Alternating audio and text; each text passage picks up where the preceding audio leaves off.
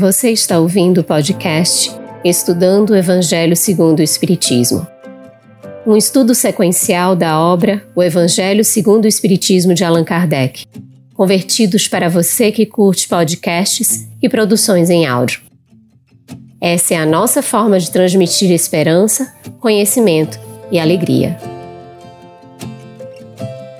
Irmãs e irmãos queridos, sejam muito bem-vindos ao Estudando o Evangelho segundo o Espiritismo. Nós cumprimentamos a todos que estão aqui chegando, já deixando as suas mensagens, os seus cumprimentos e trazendo as boas-vindas para o nosso querido Carlos, agradecendo já por esse aprendizado, oportunidade de parceria. As intérpretes para Libras, Eliane Carvalho e Tainan Tinum, do Grupo de Estudos Surdos Espíritas. Aos nossos convidados de hoje, Denise Lino, palestrante escritora espírita, idealizadora e apresentadora do programa Literatura Espírita Prazer em Conhecer, e Calcide Sarrorish, coordenador do estudo aprofundado da doutrina espírita da Federação Espírita do Estado de Goiás. Agradecemos imensamente aos parceiros de transmissão. Muito bem, obrigado, Lu. Nossa saudação fraterna você que está acompanhando aí de casa e é uma satisfação estarmos dividindo aqui a responsabilidade, Luziane, e as nossas boas-vindas a Denise, que retorna aqui conosco, uma satisfação muito grande, e Calci também, né? E as nossas intérpretes para Libras. Hoje nós vamos dar continuidade ao estudo do capítulo 5 do Evangelho segundo o Espiritismo, Instruções dos Espíritos. A felicidade não é deste mundo é o item 20. Muita gente às vezes atribui, até o mesmo lá no passado, provavelmente alguma palestra, disse que Jesus falou que a felicidade não é deste mundo, mas isso está no Evangelho segundo o Espiritismo, não no Evangelho de Jesus, não é? E é uma mensagem de François Nicolas Madeleine, Cardeal Morlot, em Paris, 1863. Nós vamos perguntar agora já para Denise. A riqueza, o poder e a juventude são condições essenciais à felicidade? Poderia nos explicar, por favor? Fechado o microfone, Denise. Desculpa. Boa noite a todos. Boa noite ao Carlos, Luciane, Calci, as intérpretes de Libras, os nossos internautas. Vamos lá, Carlos. Nós estamos aqui com um item muito interessante do Evangelho segundo o Espiritismo, que é uma tese espírita, na verdade. Você colocou muito bem na pergunta, não é uma frase de Jesus. A felicidade não é deste mundo, é uma tese espírita que aparece nesse item 20 do capítulo 5 do Evangelho segundo o Espiritismo, que é um capítulo dedicado à análise do sofrimento à luz da doutrina espírita. E de acordo com esse texto do cardeal Morlot, nós temos aí alguns dados que se repetem nas nossas vidas, no lugar onde estamos, podemos observar isso com muita felicidade nós encontramos jovens infelizes, encontramos pessoas abastadas, muito abastadas, infelizes, pessoas que são consideradas bonitas pelas, pelos padrões, pelas regras de beleza. Nós encontramos pessoas que atravessaram a vida e estão na velhice infelizes, e encontramos também índices de infelicidade em crianças. Então, essas condições que são consideradas os fatores externos de sucesso, né, a juventude, o dinheiro, o poder, a riqueza, elas não constituem na Terra ainda elementos seguros para a felicidade, porque são todos transitórios. Então, esse é o ponto que eu gostaria de destacar. A riqueza, o poder, a juventude, o dinheiro não são as fontes da felicidade exatamente porque são transitórios, são externos, são condições é, com as quais nós podemos conviver durante uma quadra da nossa vida e nas outras não mais. E mesmo sendo portadores de uma dessas condições ou de todas elas reunidas, isso ainda não é a garantia para que esse mundo que é o mundo de provas e expiação, nos permita experimentar uma felicidade plena. Mas não vou adiantar aqui, não, que a gente tem outras questões para hoje à noite, para deixar o Calci falar também sobre o tema. Excelente, Denise. Você já nos traz esse panorama de felicidade com olhar de profundidade. Já deixa a dica para que a gente vá caminhando nesse conceito mais profundo de felicidade. Calci, aqui nessa instrução dos espíritos, na felicidade não é deste mundo, nesse item 20 do capítulo 5, Bem-aventurados os aflitos, encontramos um trechinho que, que diz assim: Neste mundo, por mais que faça, cada um tem a sua parte de labor e de miséria, sua cota de sofrimentos e de decepções. Então não há completa felicidade na Terra, Calci? O microfone.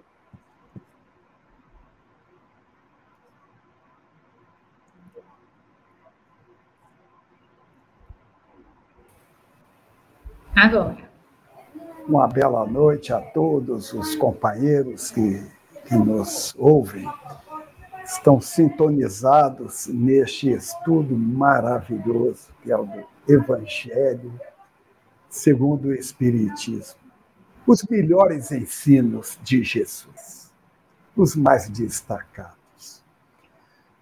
É, irmãzinha, às vezes quando a gente lê esta frase, Cada um tem a sua parte de labor e miséria, sofrimento e decepção.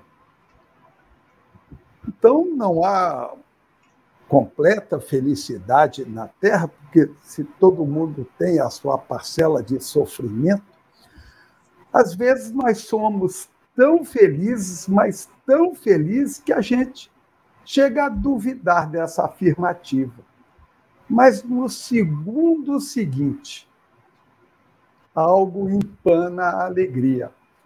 Então, a gente percebe que nós estamos no mundo de expiação e provas.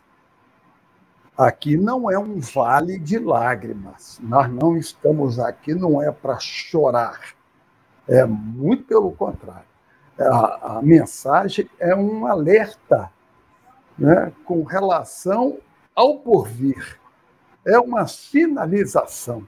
Porque se aqui a gente já tem tanta alegria, a alegria de, de ver um filho formando, o sucesso de alguém, um, algo que a gente consiga realizar e tudo mais, e que traz satisfação, traz é, imensa alegria. Imagina isso que está assinalando, porque estamos num planeta ainda considerado inferior. Mas eu me recordo de um, um versículo, eu creio que é o menor versículo do Novo Testamento. Está escrito em João, no capítulo 11, no versículo 35. Está dito assim: Jesus chorou. Olha o significado disso. Um espírito crístico. É? E Jesus é alegre, alegre. Ele veio trazer o evangelho, a boa nova, a boa notícia. Ele veio trazer a confiança, a alegria. Mas nesse momento, como ele estava no planeta Terra, João escreve: Jesus chorou. Está se referindo a, a, a, ao fato acontecido com Lázaro, que estava prestes a desencarnar, e Jesus se comove diante da, do fenômeno que para eles era a morte, não tinha acontecido ainda. Então, a gente hoje é tão feliz que muitas das vezes a gente esquece que está ainda num planeta inferior. Isso por quê? É porque geralmente nos planetas inferiores a felicidade ela está muito ligada ao ter. Ou seja, felicidade é, a, é aquela coisa que vem de fora para nós quando, na verdade, a verdadeira felicidade é aquela que brota em nós e vai em direção a alguém. Eu me lembro, certa feita, o grande amigo Jerônimo Mendonça, uma figura extraordinária e inesquecível para todos nós. O chamado o gigante deitado. Não é? é, paralítico, cego e dores terríveis ele sentia. Mas rodava o Brasil inteiro falando em otimismo, em alegria. E certa feita, uma senhora perguntou para ele, ó Jerônimo, felicidade para você é o quê? Ele falou, minha irmãzinha, felicidade para mim é conseguir dormir de lado, porque ele não conseguia, né, imobilizado. Então a gente vê que felicidade às vezes é algo tão pouco, tão, tão mínimo. Nós, muitas das vezes, colocamos uma taxa muito grande de exigência para os outros e para nós, e aí nos tornamos infelizes. Interessante, Calcício. Fez me lembrar de uma historinha num livrinho ainda da primária, que se chama A Felicidade é um Par de Botas. Exato. É interessante, porque depende né, do, dos, dos interesses da gente e tudo, tudo transitório, né? Porque o par de botas gasta yeah. no uso. E às vezes, quando o novinho aperta o pé, inclusive. então é muito interessante a, a gente examinar é, aqui nesse mundo. Então, aqui, Denise, olha, na sequência a gente pergunta em que consiste a felicidade na Terra? A raiz disso tudo que nós estamos conversando. Isso. Carlos, eu queria aproveitar essa pergunta para apresentar duas respostas. Uma que me foi muito útil e que veio assim do senso comum na época em que eu era estudante na cidade de Campinas. Eu estudei durante três anos na Unicamp e eu tomava o ônibus numa rua muito central da cidade, a Irmã Serafina, que inclusive é tem um centro espírita muito grande, muito importante, o Centro Espírita Allan Kardec e a prefeitura. Então eu tomava ônibus sempre por ali. E tinha uma, uma lanchonete, padaria lanchonete, e tinha um espelho grande nessa lanchonete com a seguinte frase escrita: A vida é uma sucessão de fatos. A felicidade depende da interpretação que se lhe dá. Então, durante três anos, eu tomava o ônibus em frente a essa lanchonete, e enquanto eu esperava o ônibus, eu olhava para aquele espelho com essa frase. E durante várias ocasiões eu vi assim a, a profundidade dessa frase, né? Porque tudo estava caminhando bem e eu conseguia interpretar a vida, a felicidade e, e muitos reveses também eu tive naquele momento da minha vida e essa frase ela ficou muito marcada, porque ela também tem, apesar de ser do senso comum, ela vem ao encontro daquilo que nos ensina o Espiritismo, né?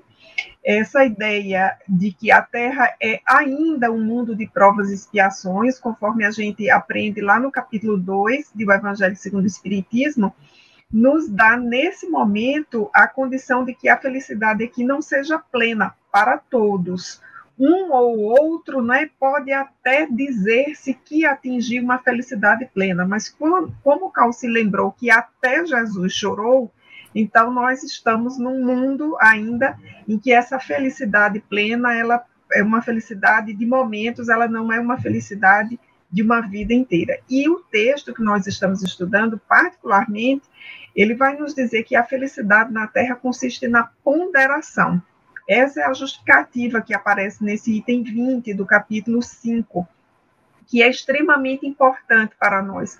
Ponderação em tudo, ponderação em todas as circunstâncias.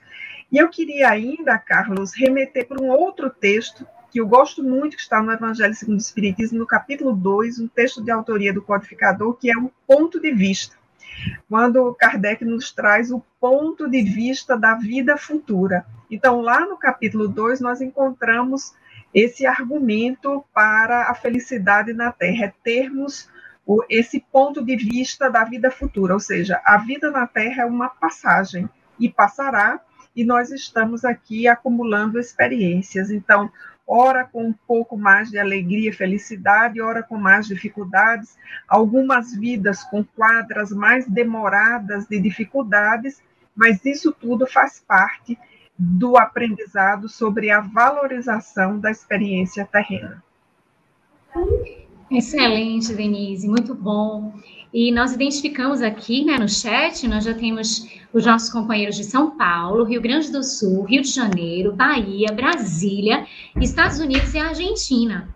E a gente quer fazer um convite a todos vocês que já estão aqui, que estão chegando também, para colocarem as suas perguntas, os seus comentários, porque esse momento aqui é de construção nossa, é um estudo que nós vamos construindo e vamos aproveitar a presença da Denise e do Calci para esclarecer as nossas dúvidas.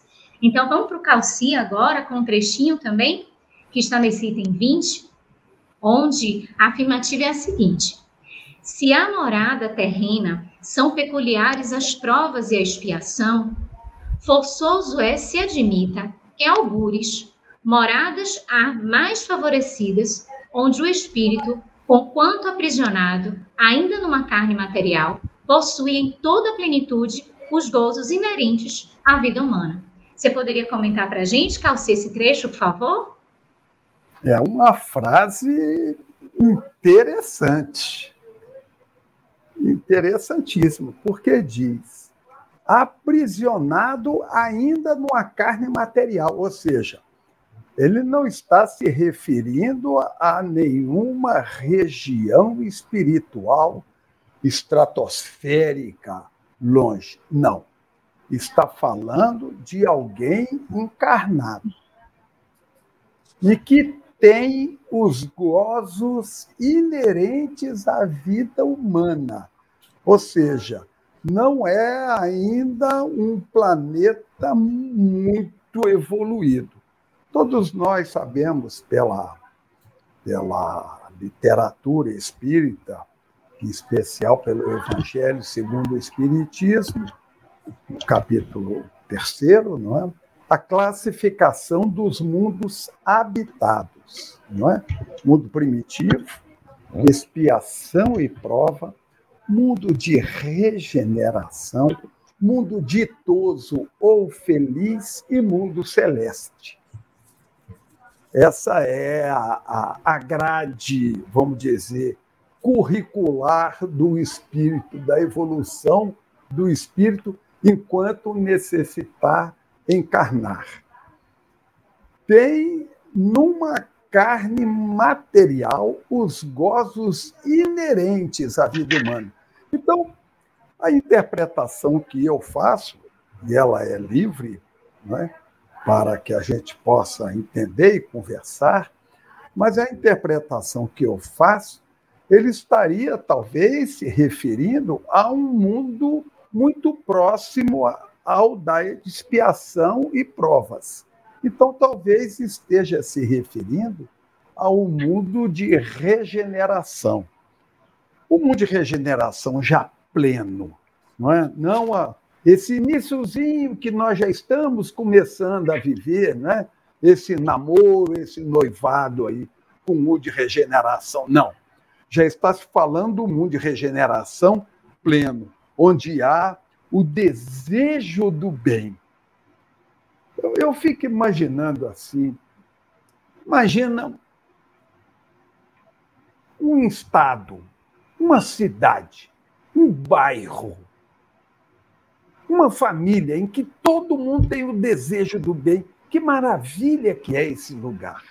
Agora você imagina um planeta em que, apesar de estar vivendo na carne, com as necessidades inerentes à vida humana, mas já o desejo do bem, já a vontade de querer crescer, já dentro no peito de cada um já é já há aquela necessidade, aquela vontade de ser bom, de querer é, resolver as questões, não atrapalhar ninguém, ser útil a todos e tudo mais. É um, é um sinal que eles estão mostrando para a gente, olha, muito próximo aí de vocês, né, num mundo logo acima do de expiação e prova, já há uma possibilidade dessa. Tudo bem, Calci. Antes de fazer a próxima pergunta para Denise, eu queria resgatar aqui a pergunta da Claudine, às 9h41. Ela disse: Eu sempre quis entender porque Jesus chorou. Já que você lembrou lá, ela diz assim: Lázaro ia ser ressuscitado. O que será que ele pensou? O que será que Jesus pensou? Não é para ele chorar naquele momento? Com, comigo? Aham, uhum, contigo. Que, que beleza!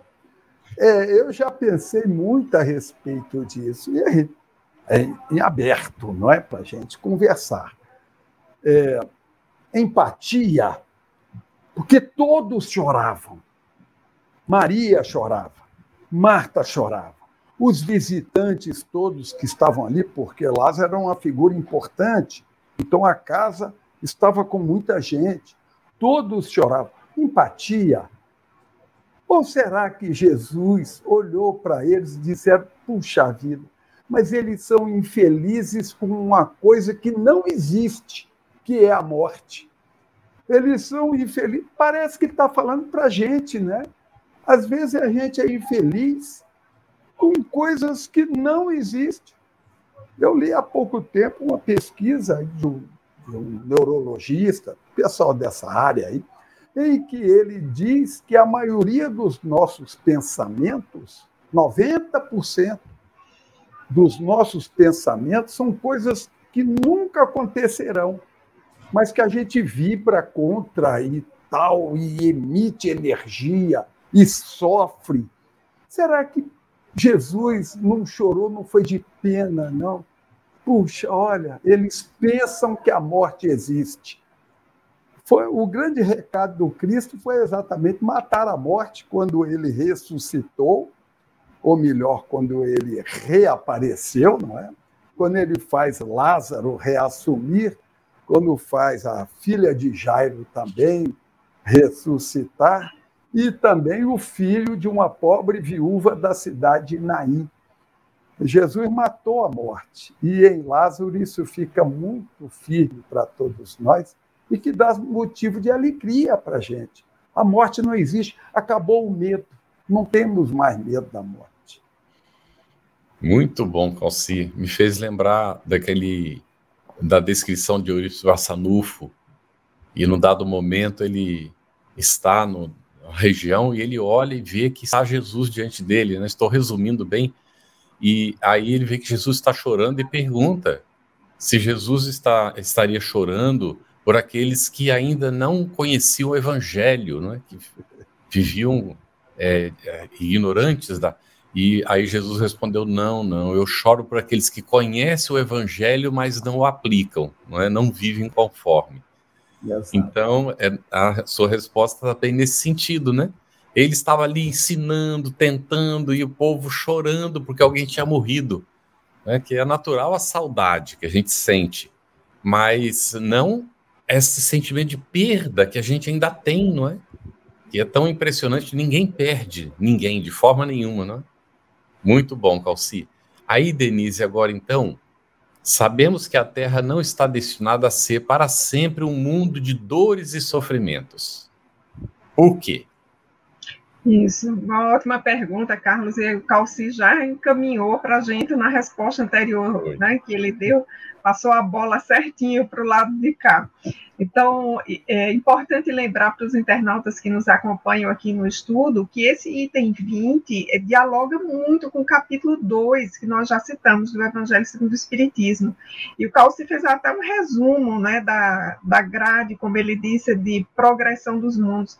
Então, nós temos os mundos primitivos, de provas e expiação, os mundos de regeneração, os mundos ditosos e os mundos celestes. Então, a Terra uh, não está destinada a ser sempre esse mundo que é hoje. Isso é uma aplicação da lei de evolução. A lei de evolução vale para toda a criação divina. Então, vale para nós e vale para os mundos. A Terra está num momento é, que, pelo menos para mim, é muito estimulante estar reencarnado nesse momento, testemunhar essa mudança de fase, essa mudança de patamar.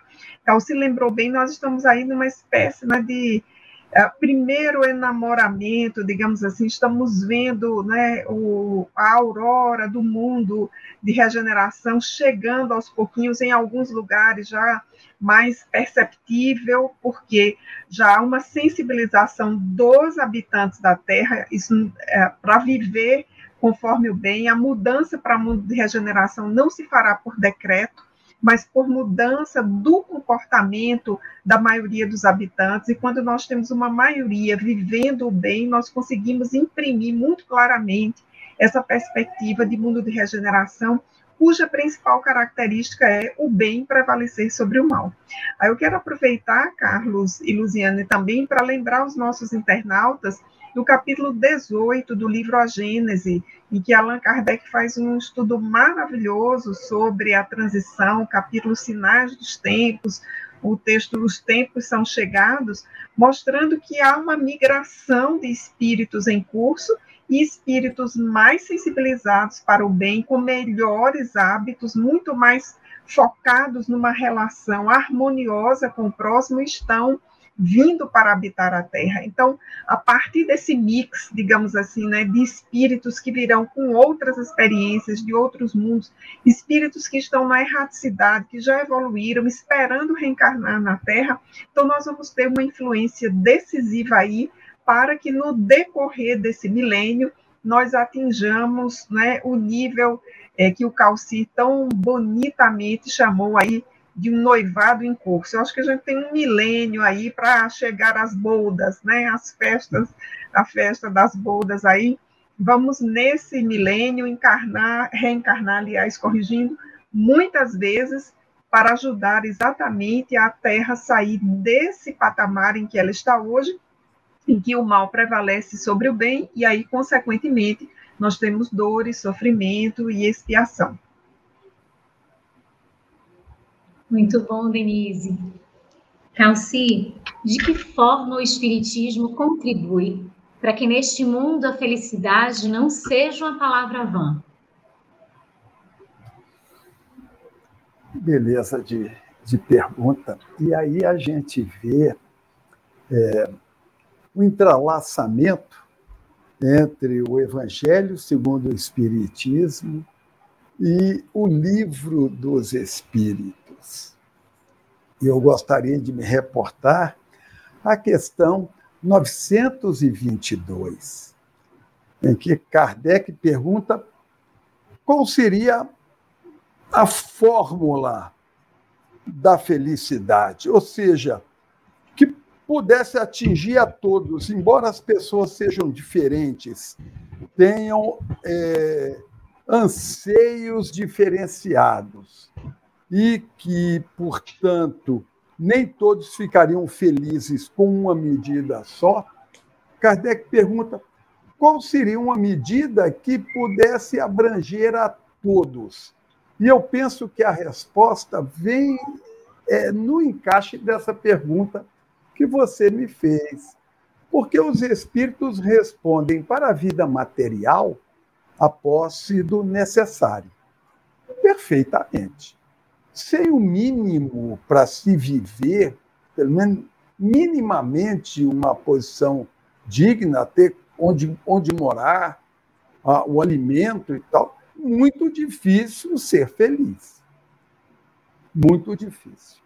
Agora, os espíritos complementam para a vida moral ou para a vida espiritual a consciência tranquila e a fé no futuro. É a fé no futuro que não torna, que é a contribuição que a doutrina espírita dá para todos nós com relação à felicidade. Está ruim agora? Está ruim? Você está fazendo um curso intensivo, dolorido e doloroso, mas com fé no futuro, ou seja, amanhã será melhor, essa certeza que a doutrina espírita apresenta para a gente é que dá a todos a, a, a certeza da felicidade. Embora a pessoa esteja passando por dificuldade, ela tem a certeza absoluta de que aquela dificuldade veio para ali aprimorar o espírito veio para lhe deixar um ensinamento. Não é castigo de Deus, não é punição de ninguém, é o, a possibilidade que a pessoa tem de, de crescer, de evoluir, de aprender algo. A fé no futuro é o que remete para todos nós a, a, a possibilidade de sermos felizes, de anteciparmos a felicidade sem precisar esperar chegar lá certa feita eu ouvi uma crítica de alguém ateu e dizendo, mas vocês religiosos são muito interessantes, porque é sempre o amanhã, é sempre o amanhã, é sempre o depois, é depois. Não, agora, imediato, não, é depois. E esse depois não chega nunca. Quer dizer, o companheiro ele, ele tem razão na análise que ele fez com relação a determinados segmentos do cristianismo, que coloca, por exemplo, uma vida só e morreu, e você vai para o inferno, vai para um sofrimento. A Igreja Católica já mudou completamente essa ideia. Já divulga que inferno é estado de alma e tudo mais. Mas a, a, a pregação, a informação ainda está circulando por aí. Né? Quando a doutrina espírita diz para você, você fez um curso aqui chamado Reencarnação. Você retorna ao plano espiritual, faz um checklist, verifica onde é que precisa acertar, onde precisa melhorar, e você retorna. Ora, isso dá uma alegria na pessoa em, em, em antecipar essa futura felicidade para os tempos de hoje. Então, essa é a contribuição que a doutrina espírita dá. Excelente, Calci. A gente seguindo aqui nos questionamentos, é, e aí a gente queria ver, Denise, a primeira pergunta aqui, trazida pelo nosso público, é da Jeane Lima, ela estava aqui cedinho, colocou uma pergunta para a gente, e ela diz assim, amigos, no item 20, consagrai-vos todos à propagação do Espiritismo, que já deu início à vossa própria regeneração. Poderia explicar, Denise? Uhum. Ok, Luciane, eu queria primeiro cumprimentar a Jeane, que está representando aí o grupo que está acompanhando o estudo ali, lendo antecipadamente o texto e deixando aqui as suas questões. Jeane, veja bem, esse final do item 20, essa frase está quase no final, não é? O Cardeal Morlot, que é o autor do texto, ele vai nos trazer uma espécie de convite, uma, uma invitação, digamos assim, e uma tarefa para todos nós: consagrai-vos à propagação do Espiritismo, que já deu início à vossa própria regeneração. Que, que significa isso? Nós temos aí duas informações importantes. A primeira delas é esse convite para que nós não façamos do Espiritismo aquela pérola que foi enterrada, ou aquele talento que foi enterrado na parábola contada por Jesus. Nós precisamos colocá-lo, e aqui para citar uma outra parábola, e também uma outra alegoria, acima do velador. Então, a candeia acima. Então, nós precisamos divulgar o Espiritismo, fazê-lo conhecido, para colaborar na, na naquilo que a gente pode chamar da divulgação desse paradigma de amorosidade de Jesus, para o qual, por exemplo, o inferno é de fato um estado de alma, conforme o Calci lembrou antes, e Allan Kardec traz na obra O Céu e o Inferno, por exemplo. A outra informação que aparece nessa citação, Jeane e amigos, é uma informação muito importante. Vejam só, o Espiritismo já deu início à vossa própria regeneração. Então, nós temos aí uma sutileza nessa informação que nós podemos desdobrar em duas informações. A primeira delas é que o, o, próprio advento do Espiritismo ele é um marco do processo de regeneração na Terra, do processo de transformação. É um marco. Kardec vai, inclusive, é, retomar essa citação em A Gênesis, é, se não me falha a memória, dizendo que já estava em curso o processo de regeneração. E a outra, nós podemos ler essa informação de modo reflexivo, com esse pronome aí de tratamento, a vossa própria regeneração. Então, ao contato com o Espiritismo, nós iniciamos a nossa própria regeneração. E quando nós nos encontramos com essa mensagem, vemos o bem que ela nos faz, o poder transformador em nossas vidas, nos cumpre, de fato, Jeane, divulgá-la. É por isso que nós estamos aqui às 22 horas e 5 minutos fazendo esse estudo do Evangelho segundo o Espiritismo e em Libras também, né? Estamos aí buscando divulgá-lo de diferentes formas. Eu tenho uma pergunta para fazer para o para o Calci. É, uma, uma situação, né, houve uma pergunta, uma colocação, mas a gente não vai é, apresentar não para não expor a pessoa, tá bem? Eu vou te falar um caso hipotético relacionado com isso. É alguém estar casado com uma pessoa e de repente a coisa não dá certo. E, mas ela continua amando a pessoa e a pessoa já constitui outra família e, e seguiu. A minha pergunta é: a nossa felicidade depende das outras pessoas e da relação com as outras pessoas? Na verdade, não. A felicidade não depende de coisa alguma material ou de quem quer que seja. Porque a felicidade é algo que nasce dentro da gente e vai para o exterior. Não é nada que vem de fora. É, nós ainda estamos num processo, é, todos nós, o planeta Terra inteiro, em que a felicidade é ter o carro novo, né? É, um relacionamento, é, ganhar um dinheirinho, um dinheirão, né? ter uma possibilidade de passear, de passar um final de semana, não sei aonde, andar de iate e tal. É, ok, mas isso ainda não é, esses são arremedos de felicidade, são incentivos para que a gente procure efetivamente buscar a felicidade. Aquele que é feliz, ele é feliz com, ele é feliz sem, e ele é feliz apesar de. Com, com quem quer ou o que quer que seja. A felicidade é essa felicidade que o, que o Cristo nos chama para que a gente possa é, desenvolver. O relacionamento não deu certo, ok, antes que haja alguma, algum problema maior, separa o casal, ok? Principalmente se não houver filhos. Se houver filhos, torna-se necessário pensar um pouco mais não é? sobre aquilo que poderá implicar com os filhos. Se não há filhos, fica mais fácil o processo. Mas faça uma coisa do jeito cristamente, porque é, é doloroso a gente ver né? É, meu bem para cá, meu bem para lá, e quando separa meus bens, né? eu quero todos, né? e tal, aquela luta que, que de, demonstra aí a nossa, a nossa fragilidade ainda humana. Não, é? não deu certo antes que ocorra, que o Cristo orienta né? a separação, está lá em Mateus, no capítulo 5, o versículo eu não lembro de cabeça.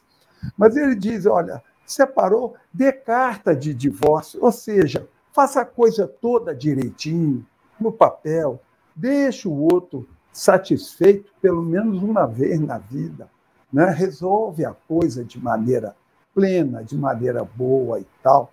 E aí você vai ser feliz, não se preocupe, porque quem quer a felicidade do outro merece ser feliz. É, Lu, eu queria aproveitar para fazer uma recomendação. É um autor que não é espírita. Eu conheço dois livros dele, eu acho que ele só escreveu esses dois livros. São livros pequenos. É, um, deles está traduzido para o português como Os Quatro Compromissos. Se chama Dom Miguel Ruiz. E ele tem um outro livro que se chama O Mestre do Amor. Esse livro, para as questões de relacionamento, é impressionantemente interessante. Então é um autor não espírita, mas que é, tem e não é cristão além disso. A filosofia dele é Toltec, uma antiga filosofia inca, maia, né, uma coisa assim. E mas ele escreve de uma maneira incrível, uma identidade perfeita com os ensinamentos de, de Jesus, né, e naturalmente combina com o espiritismo. Essa, pelo menos, é a nossa interpretação. Obrigado, Lu. Pode seguir, querido.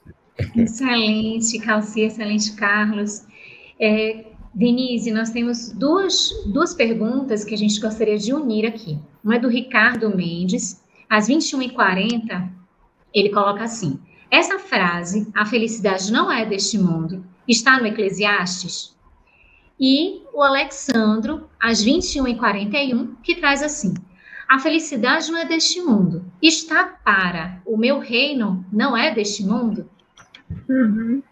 É, veja, Lu, quando o texto faz, o texto que nós estamos discutindo, que é o item 20 do capítulo 5 do Evangelho segundo o Espiritismo, faz essa referência ao Eclesiastes, está fazendo um grande resumo desse livro do Antigo Testamento, que é um livro que tem uma perspectiva é, de vida que seria aquilo que nós vamos encontrar, inclusive na filosofia antiga da Grécia, que é a de perceber que a felicidade não está no aqui e no agora, e não está em coisas materiais, mas está em experiências que são vividas a partir da relação com a emoção e com a razão devidamente dotadas. Então, é um grande resumo aí do livro Eclesiastes.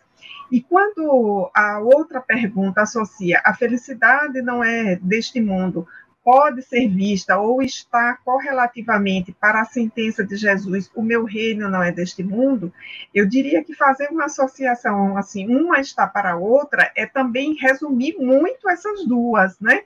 E deixar de ver que elas têm pontos que se tocam, mas também há informações que, que extrapolam. Veja, quando Jesus afirmou: Meu reino não é desse mundo, ele estava de fato é, referindo-se à sua condição de espírito crístico e que não pertencia àquele mundo nem a este voltado para as questões materiais.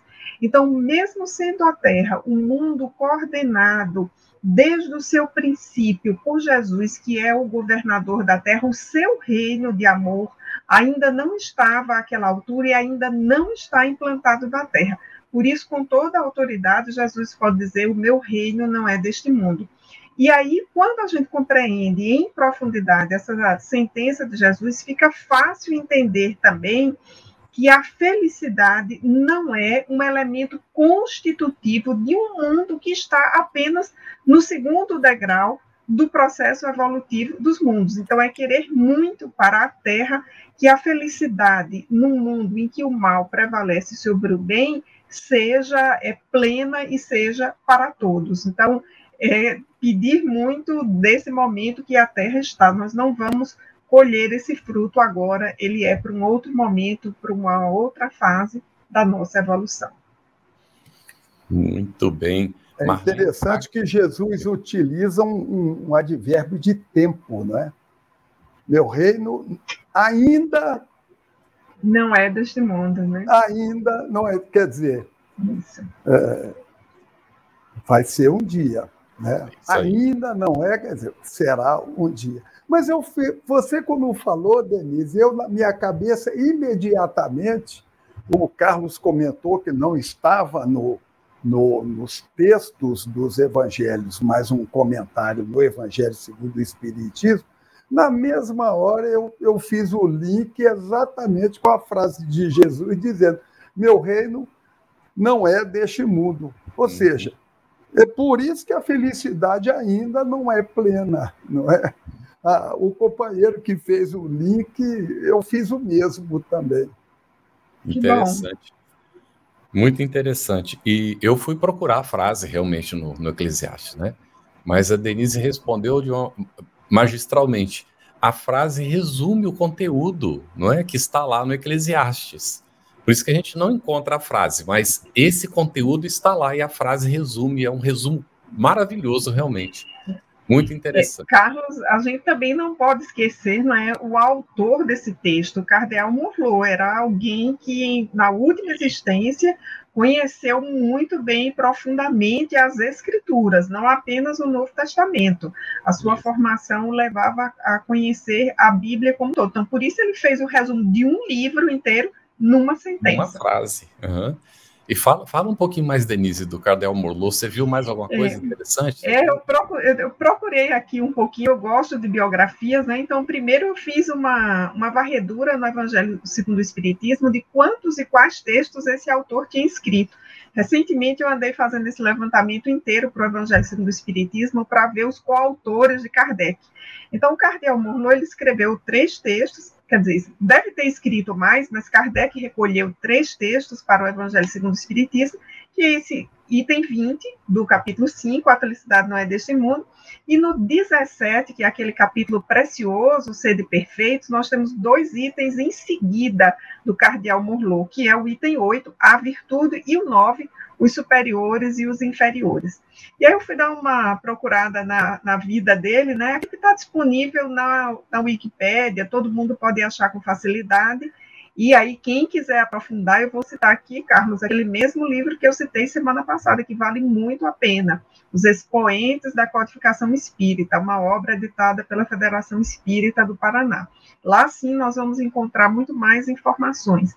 Eu acho que é importante é, destacar essas biografias para que o estudante que está começando conosco aqui, ele veja essa correlação da última vida desses autores que assinam mensagens em toda a codificação e no Evangelho em especial, com os textos que eles estão ditando. Então, o cardeal Morlot foi, como o próprio nome diz, né, cardeal católico, chegou a ser arcebispo de Paris, foi uma pessoa importante a seu, a seu tempo, reencarnou ali no final daquele chamado período de terror da Revolução Francesa, teve uma vida relativamente longeva para aquele período, em torno de 70 e poucos anos, ah, uma vida extremamente ativa ao final.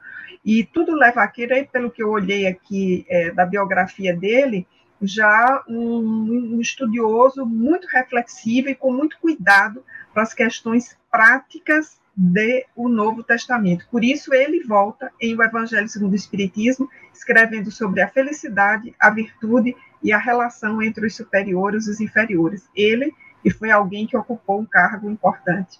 Fica a dica, né? Procurar as biografias para ver como elas estão correlacionadas aos textos. Contigo, Lu. Calci, a gente tem uma pergunta aqui do Fábio Brito. Às 21h45, a felicidade é realmente relativa?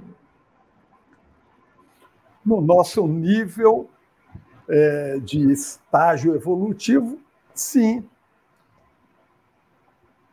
Observa bem, eu vou, Fábio, Fábio Brito, eu vou te propor uma, uma questão. Vamos imaginar que você receba uma determinação médica de que de hoje em diante você só pode comer um pratinho de comida por dia, um pratinho pequeno, daquele de festa de aquele prato de plástico, né? Você só pode comer um pratinho daquele por dia. Imagina isso. Você ficará feliz ou infeliz? eu penso que você ficará infeliz. E por quê? Porque você está acostumado a mais do que um pratinho desse por dia, não é? A gente toma café da manhã, a gente almoça, tem gente que lancha, tem o um jantar, tem a ceia e tem gente que ainda salta a geladeira de madrugada. E diz que a, a geladeira tem lâmpada exatamente para isso mesmo, para poder não precisar acender a luz da cozinha. Então, nós que, que temos mais do que um, um pratinho de comida por dia, nós vamos ficar muito tristes. Mas eu garanto para você que 2 bilhões de pessoas no mundo ficariam extremamente felizes se tiver garantido todo dia um pratinho de comida por dia, porque eles não têm. Então é por isso que a felicidade é relativa aquilo que torna um feliz, a mesma coisa torna o outro infeliz, porque as necessidades são diferentes. E é por isso que a felicidade é relativa. Muito interessante. A Marlene Tax fez um comentário às 9h50, bem relacionado com o que você colocou agora, Calci. Felicidade para mim é um estado de espírito um mesmo episódio, dependendo do seu estado de espírito, ora é uma razão de felicidade, ora não. não é? Depende muito. E, inclusive, Dom Miguel Ruiz comenta isso. Cuidado com os elogios, porque a mesma pessoa que está elogiando é por razões pessoais, porque ela está bem. Porque se ela estivesse numa situação ruim, você faria a mesma coisa e provavelmente ela criticaria. Então, para a gente considerar essas coisas bem relativamente, né? A mão que aplaude é a mesma que apedreja, já dizia alguns dos anjos, né? Aqui, é, Denise, tem uma, uma pergunta da Larissa de Barros Teixeira, às 9h54. Podemos ter felicidade no mundo onde ainda existe o mal? Também em relação é, ao assunto, né? É bem isso que estamos comentando aqui, Larissa. É uma felicidade relativa. O Calci foi muito feliz agora na sua resposta com uma ilustração que pensa ser bastante didática para nós. Evidentemente, nós estamos cercados do mal, né? E não é à toa que o mal está anunciado na oração do Pai Nosso, né? Livra-nos do mal, não é da luta, é livra-nos do mal, porque nós estamos ainda muito sitiados. Mas nessa condição de mesmo situar, sitiados do mal, nós temos motivos de felicidade. E aí eu vou me aproveitar aqui do exemplo do Calci, que ele foi muito feliz é, quando nós podemos ver a felicidade de alguém que não tem o que comer e consegue, pelo seu trabalho de um dia ou por doação, um pratinho de comida. Então, todo o mal que cerca aquela pessoa, o grupo social a, que, a qual ele está vinculado, naquele momento perde total importância. E aí eu queria lembrar também, a, a partir do que o Calci citou, reafirmar aqui a importância da resposta 920 de O Livro dos Espíritos, né? Então, para a felicidade no campo material, aquilo que dá à vida dignidade. Essa é uma grande luta da Terra ainda, e os espíritas, desde a codificação, se empenham muito claramente sobre isso. Nós precisamos garantir aos nossos irmãos mais próximos as mínimas condições de dignidade. Tanto é que o Evangelho segundo o Espiritismo há o belíssimo texto de Kardec, os infortúnios ocultos, ou seja, aquele personagem que protagoniza lá o texto dos infortúnios ocultos, aliás, aquela mulher, acho importante destacar isso, ela estava tentando construir nos seus limites a felicidade no mundo cercado de muitos males e de muitas muitos desafios. Então, a felicidade é ainda uma, uma experiência que é individual, caminhando para o coletivo nesse momento que estamos agora atravessando. Excelente, Denise. E nessa, nessa mesma linha de reflexão, de raciocínio, a gente encontra aqui, já aprofundando um pouquinho, o Ricardo Mendes, às 21h56.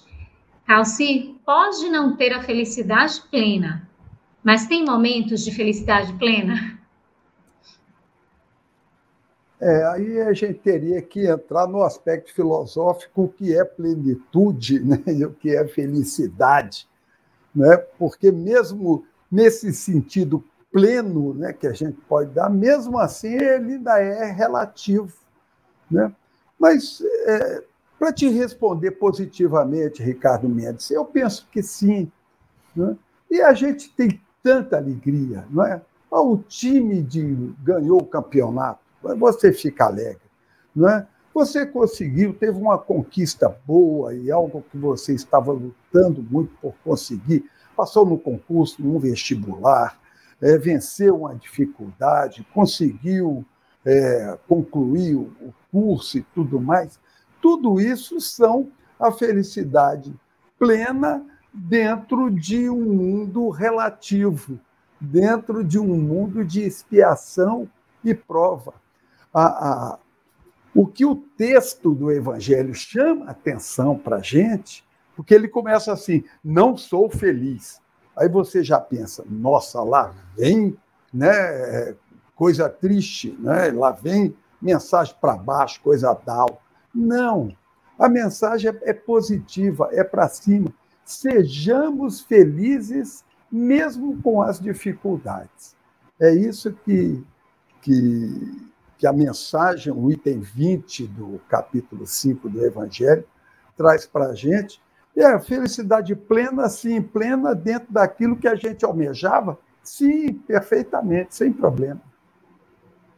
É interessante, né? Que a gente normalmente vê a felicidade como um fim, um objetivo a ser alcançado, né? E quando a gente, ao contrário, vê a felicidade como o caminho, ou seja, a gente sentir satisfação no que faz, não é? Procurar fazer de fato. Até tem um, uma situação é de um rapaz é bem, assim, é, saía muito bem na profissão, e um jornalista foi fazer entrevista com ele, perguntando se o pai dele tinha influenciado na decisão dele pela profissão. Aí o rapaz disse que sim, aí o jornalista ficou decepcionado, né? Poxa, porque na psicologia os pais não devem ficar direcionando os filhos para a profissão, não é? Então, é, ele perguntou, mas como que, que ele influenciou? Aí o rapaz disse, olha, o meu pai, quando chegou o momento, né, que eu tinha que é, entender da vida e tomar minhas decisões, ele disse: Meu filho, faça, escolha fazer o que você gosta, o que você se sente bem, porque aí você fará isso bem feito e naturalmente você se sentirá feliz do que você estiver fazendo. Então não pense primeiro no salário, pense em fazer o que você realmente tem satisfação de fazer. E isso não é normalmente a orientação que a gente passa, né? Então o jornalista se sentiu aliviado porque o pai não direcionou, o pai deu uma, uma foi uma diretriz, não é, para o filho. Agora, é, Denise, às 9h59, é, a Mirelle Moraes coloca assim: qual a visão espírita no sofrimento de uma mãe ao perder sua única filha aos seis anos durante o tratamento do câncer? menos de cinco meses entre os sintomas e a desencarnação. E ela comenta, dói muito, e de fato dói, né, Denise? Com certeza, né? Eu queria aqui, Carlos, começar usando a palavra que já apareceu aqui na nossa live hoje à noite, trazida pelo Calcir, que é empatia, e dizer para Mirelle que todos nós temos muita empatia pela sua dor. Dói extremamente, a ponto de esse período de dor ser um período que se prolongue de forma muito significativa para as pessoas mais próximas, ah, numa situação de desencarne dessa, em especial para a mãe. Mas eu queria dizer para a Mirelle também, né, tomada por esse é, sentimento de empatia que estamos aqui, que o que aconteceu à sua filha, em primeiro lugar, não foi um castigo nem para sua filha, nem para você. Essa é uma experiência, de fato, profundamente dolorosa, mas uma experiência de profundo aprendizado. E eu gostaria de recomendar para Mirelle todos aqueles livros, que são vários, que o Chico Xavier psicografou das cartas dos filhos para os seus pais que há diferentes gêneros de desencarne, inclusive desencarnes como esses, são aqueles desencarnes que a gente chama de precoce, porque a nossa visão ela é muito limitada à atual existência, então, evidentemente, uma criança que desencarna aos seis anos nem completou a infância ainda, né? A infância vai até os sete anos, então, estava ali ainda na primeira fase da vida, e quando nós olhamos para isso, nós achamos tudo muito precoce e parece que tudo muito fora do lugar. Inclusive, é o que dizemos sempre, né? Os filhos é, devem sepultar os pais, jamais os pais a seus filhos, muito menos uma criança. E quando a gente lê, Mirelle, a obra que Chico Xavier psicografou, são vários livros, dos filhos que escreveram a seus pais, é, sempre há o relato de como aquele desencarne, que foi um desencarne, ah, usando as nossas palavras, precoce, a situação foi extremamente dolorosa para a família, como tudo aquilo se encaixava na fieira da evolução daquele espírito. Então, uma reencarnação é, digamos, uma fotografia nessa fieira do processo evolutivo. E queria dizer mais, Mirelle, não apenas te recomendar a leitura desses livros, eu estou particularmente lembrando aqui agora de Somos Seis, Jovens no Além, mas há muitos outros livros de carta. É, lembrar também que essa experiência sua com a sua filha, essa experiência tão desafiadora, ela foi previamente acordada entre você e ela. Ah, isso é de comum acordo, não é unilateral. E aí eu queria te recomendar o livro Missionários da Luz, lá nos capítulos 11, 12, 13, que tem a descrição de projeto reencarnatório, para que você possa entender como uma situação dessa especialíssima se encaixa no projeto reencarnatório, tanto seu quanto de sua filha. E a outra coisa que eu queria te recomendar era não negligenciar o cuidado com o seu luto. Você não deve nem colocá-lo para baixo do tapete para dizer assim, não, minha filha vive e não dá atenção à sua dor que você está sentindo agora. Tampouco você é, negligenciar o cuidado com esse luto e permanecer aí por longo tempo numa mesma fase sem avançar. O luto precisa ser cuidado, porque ele é uma vou colocar aqui com muito respeito, ele é um estado difícil da alma. Então, ele precisa ser acolhido e tratado. Então, busque, se você tiver condições, bons profissionais que tenham uma visão intraexistencial e transexistencial para poder auxiliá-lo, ou seja, algum profissional da área da psicologia profunda para te auxiliar, para continuar dialogando com você nesse tom em que aqui estamos, e te recomendo muito fortemente que você continue assistindo às lives, mas busque uma casa espírita para uma, uma atividade de diálogo fraterno, de acolhida, para que você possa compartilhar a sua dor.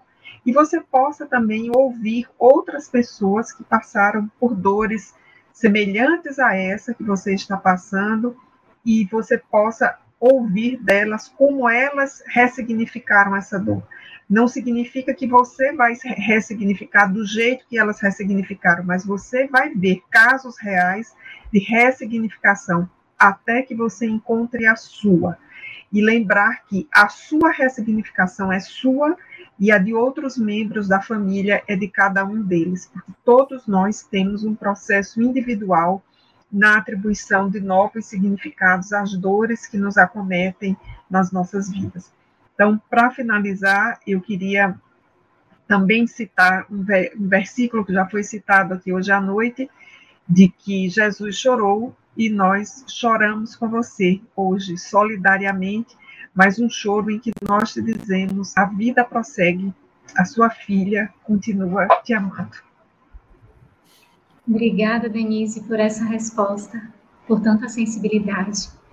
Calci, às 22h18, a Luciana Alexandre pergunta: Felicidade é quando o que você pensa, o que você diz e o que você faz estão em harmonia. Mahatma Gandhi. E aí ela faz a pergunta: Para o Espiritismo é isso mesmo? Se a felicidade não é desse mundo? Perguntinha boa, Luciana. Perguntinha boa. Felicidade é quando aquilo que você pensa, aquilo que você diz e aquilo que você faz estão em harmonia. Sim, pode ser, mas aí a gente fica pensando aqui, mas o que é o que a pessoa pensa, o que diz, entre o que pensa e o que diz, traz algo de útil para si, traz algo de útil para alguém.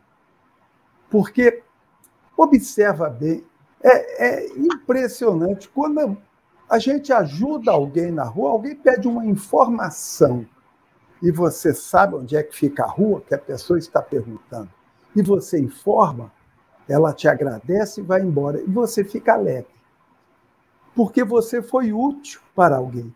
Então a felicidade está é, mais centrada, segundo a doutrina espírita, na utilidade em que a gente pode ser para alguém, corroborando aí, embasado, melhor dizendo, no ensinamento do Cristo, amar o próximo. Aquilo que você faz de útil para si mesmo, para você. Né? Amar a si mesmo amar o próximo, estaremos amando a Deus, portanto, quando a gente já consegue estar bem com essas duas pessoas, eu e o próximo. Muito bem. Eu vou fazer uma, uma, uma pergunta que está colocada aqui. Aí depois é, você faz mais uma para o Calci a gente encerra com a última para a Denise. Pode ser, Luziane? Olha, a Inês Maria às 10 em ponto, colocou o seguinte, Denise. É, os dois, há, há dois anos venho é, vendo várias lives do Espiritismo. Sou católica. Nesta pandemia não vou à igreja. Espiritismo e religião é religião ou uma doutrina? Tipo, qual sua religião? Espírita? Isso, Inês, veja só. Então, a sua pergunta nos aponta um momento, talvez, de autodescoberta que você está fazendo. Você está buscando um caminho. Mas veja como você traz uma marca que é muito importante é, você fazer um processo de reconciliação em relação a ela. Porque você está afirmando, eu sou católica, nesta pandemia não fui à igreja, não vou à igreja. Será que você não precisa fazer uma reconciliação com a sua crença de base? Ou você poderia e já se sentiria nesse momento mais confortável, mais segura e mais à vontade para fazer de fato um mergulho profundo no espiritismo e compreender como a filosofia espírita, que é a da moral do Cristo, organiza essa religião que é o Espiritismo, e para a qual, sim, nós temos essa resposta. Como, como religiosos, nós somos espíritas. Então, eu recomendo, Inês, que você possa fazer uma conversa com você mesma, sabe? Agendar um tempo você com você mesma e você se perguntar: olha, daqueles fundamentos que eu aprendi na Igreja Católica, quais são aqueles com os quais eu ainda mantenho uma compreensão e mantenho em relação a eles uma fidelidade? Se a sua resposta for sim, eu te recomendo muito fortemente que você volte a frequentar a igreja da sua comunidade. Certamente a sua presença lá está fazendo muita falta. E se você revisar esses fundamentos e você, após dois anos de pandemia, assistindo lives espíritas, você já tiver uma outra compreensão sobre aqueles fundamentos, então eu te recomendo muito fortemente que você procure uma casa espírita mais próxima de onde você reside ou uma casa espírita com a qual você se afinize. As casas espíritas, assim como as igrejas, voltaram a funcionar presencialmente e eu tenho certeza que se você for uma instituição espírita, você será muito bem resolvida. E por fim, eu diria assim que não é tão bom prolongar esse conflito, essa dúvida em que você está, porque acho que você vai ficar rodando ali em círculos sem resolver essa questão. Então, talvez você possa ter, inclusive, um período em que você observe um pouco, vá a uma instituição espírita, observe a dinâmica, como são as práticas, continue observando as lives, uh, volte à sua igreja de base para que você possa é, tomar uma decisão segura no futuro e ter um perfil ao qual você possa responder: eu de fato sou uma católica praticante integrada à minha instituição ou eu sou uma espírita de fato integrada à minha instituição. Eu costumo dizer, Carlos, já disse várias vezes em grupo de estudo, em live, tem duas sentenças muito parecidas que são aquelas ah, católico não praticante e espírita simpatizante. Isso é uma e mesma coisa, são os dois lados de uma mesma moeda. Porque o católico não praticante, ele não está vinculado aos fundamentos, ele não está lá vinculado à comunidade de base dele. E o espírita simpatizante também não está preocupado com a reforma moral, não está preocupado em aprofundar os estudos. Ambos vão seguindo aquele lema do samba, né? Vida leva eu, deixa-me levar. E a vida não é bem assim. A gente precisa tomar posturas. Eu vou concluir essa resposta aqui, porque eu sei que o nosso horário está estourado, lembrando a sentença de Jesus. Uh, seja o vosso falar sim, sim, não, não. Então a gente precisa refletir e tomar uma decisão. Excelente, Denise. Calcia, penúltima pergunta de hoje. Alexandra Araújo, 22 e 23. Os apóstolos nutriam uma felicidade imensa, mesmo com tantas adversidades do mundo. Qual é o caminho para essa felicidade plena? Olha, quem é que convive com Jesus e ficaria triste? Não é? E Jesus dizia para eles e diz para nós: caminhar enquanto tendes luz, né? eu sou a luz do mundo. É, e nós temos, através das religiões, porque o cristianismo ele tem vários segmentos, todos eles importantíssimos, todos eles conduzindo a Deus, a gente pega as três grandes, os três grandes segmentos do cristianismo, a Igreja Católica, o movimento evangélico e a doutrina espírita, não é? E é o Cristo, através desses movimentos, é que vem nos trazer a, as suas, é, a sua informação, o seu exemplo, a sua alegria. É, a sua indagação é muito interessante, porque tem muita gente que coloca aquele Jesus sofrido, né, com a cara de sofrimento e tal. Tiremos Jesus da cruz. Né? Ele está atuando numa alegria extraordinária de servir. Meu pai trabalha e eu trabalho.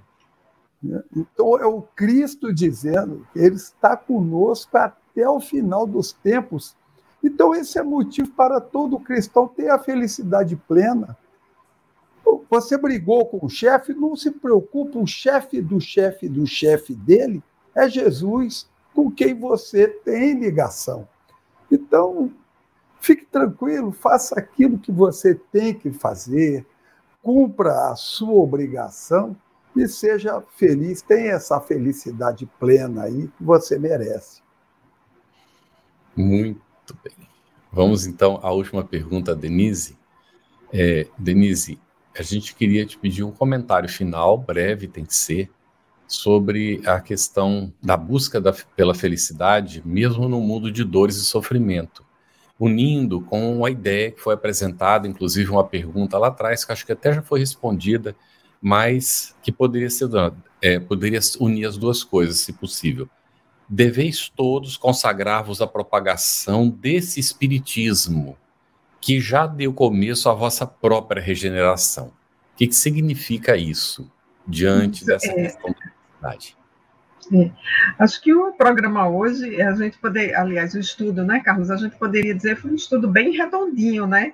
As perguntas nos permitiram explorar o tema e, de fato, nós saímos daqui com uma conclusão, a partir de vários exemplos, de que no atual estágio da Terra, que ainda é um estágio agudo de provas e expiação, essa felicidade ela não é possível ainda que ela seja plena, nem para todos, nem que ela seja plena para cada um de nós ao longo de toda a nossa vida.